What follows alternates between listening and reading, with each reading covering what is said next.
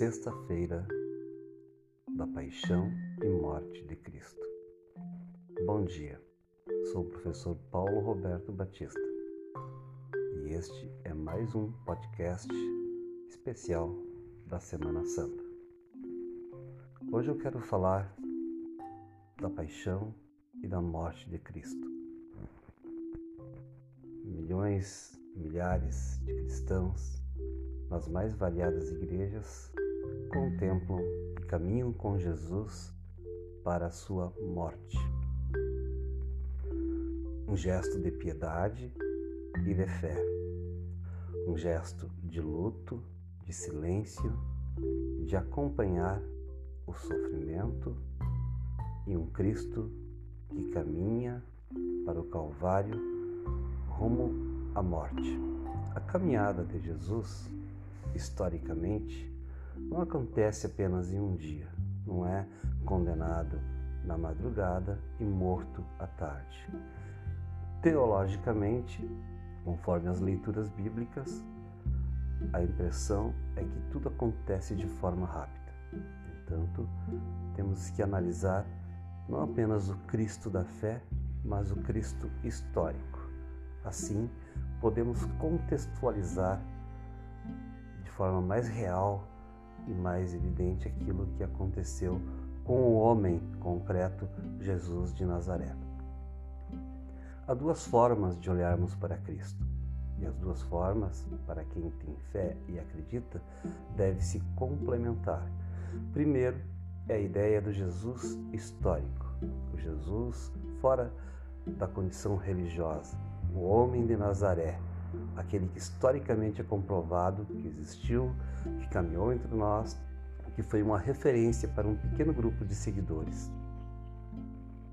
Segundo, é o Cristo da fé, que a partir das cartas de São Paulo, esse Cristo histórico se torna o Cristo da fé, porque é o início do cristianismo. O cristianismo tem esse Cristo histórico como, como referência de alguém que modificou a visão judaísmo e alguém que se defrontou com o Império Romano. Portanto, Jesus histórico foi um judeu religioso, mas que também tinha ideias, ideias de um mundo diferente.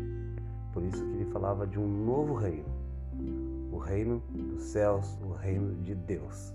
Entrando no aspecto religioso, mas quando se fala em reino, se contrapõe a um reino ou a um império romano que dominava politicamente toda a região da Galiléia, toda a região onde Jesus viveu. A condenação da morte de Jesus é na conjugação da conjugação dos, dos dois aspectos. O primeiro aspecto foi uma morte religiosa porque uh, os líderes fanáticos do fanatismo judaico da época não concordavam e se viam afrontados por um Jesus que despontava como uma liderança e que questionava as leis judaicas.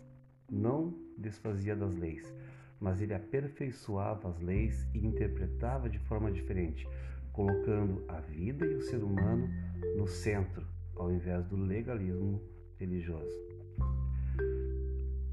Em relação ao Império Romano, Jesus afrontava com o poder. O Império Romano, os imperadores, toda a política romana não era bem vista pelo povo judeu. No entanto, as grandes lideranças judaicas toleravam e faziam alianças e concessões com o Império Romano. Jesus, como um líder religioso, ele apontava para um outro caminho.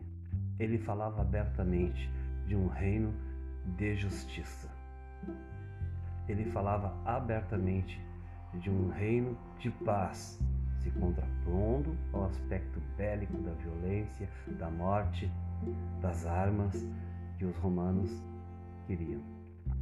Jesus falava de um reino onde existisse fartura de comida e de alimento, por isso que seus símbolos eram o pão, era o vinho. Jesus queria um mundo de fartura. E por fim, Jesus proclamava um reino de igualdade, de justiça social. Esses aspectos mexeram e se defrontava com o Império Romano que via Jesus como a possibilidade de uma liderança política da época. A morte de cruz não foi só de Jesus. Era comum, naquele tempo, no Império Romano condenar judeus que se via como subversivos à morte de cruz. Para nós cristãos, a simbologia da cruz assume um aspecto não apenas político como era na época, mas um aspecto de fé. A cruz é o sinal da nossa fé. Jesus foi condenado, foi torturado, foi açoitado, por fim foi morto na cruz.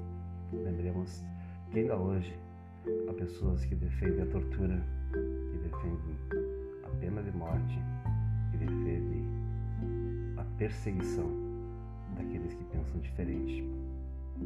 Contemplamos Jesus na cruz, num gesto de fé, mas entendemos o aspecto histórico que o levou até essa morte. Sejamos também piedosos diante da cruz, e a cruz nos aponta para uma outra realidade, a realidade da superação da morte. Tenhamos uma boa Sexta-feira Santa, de muita reflexão e de um fortalecimento na nossa espiritualidade contextualizada e engajada. Um bom dia para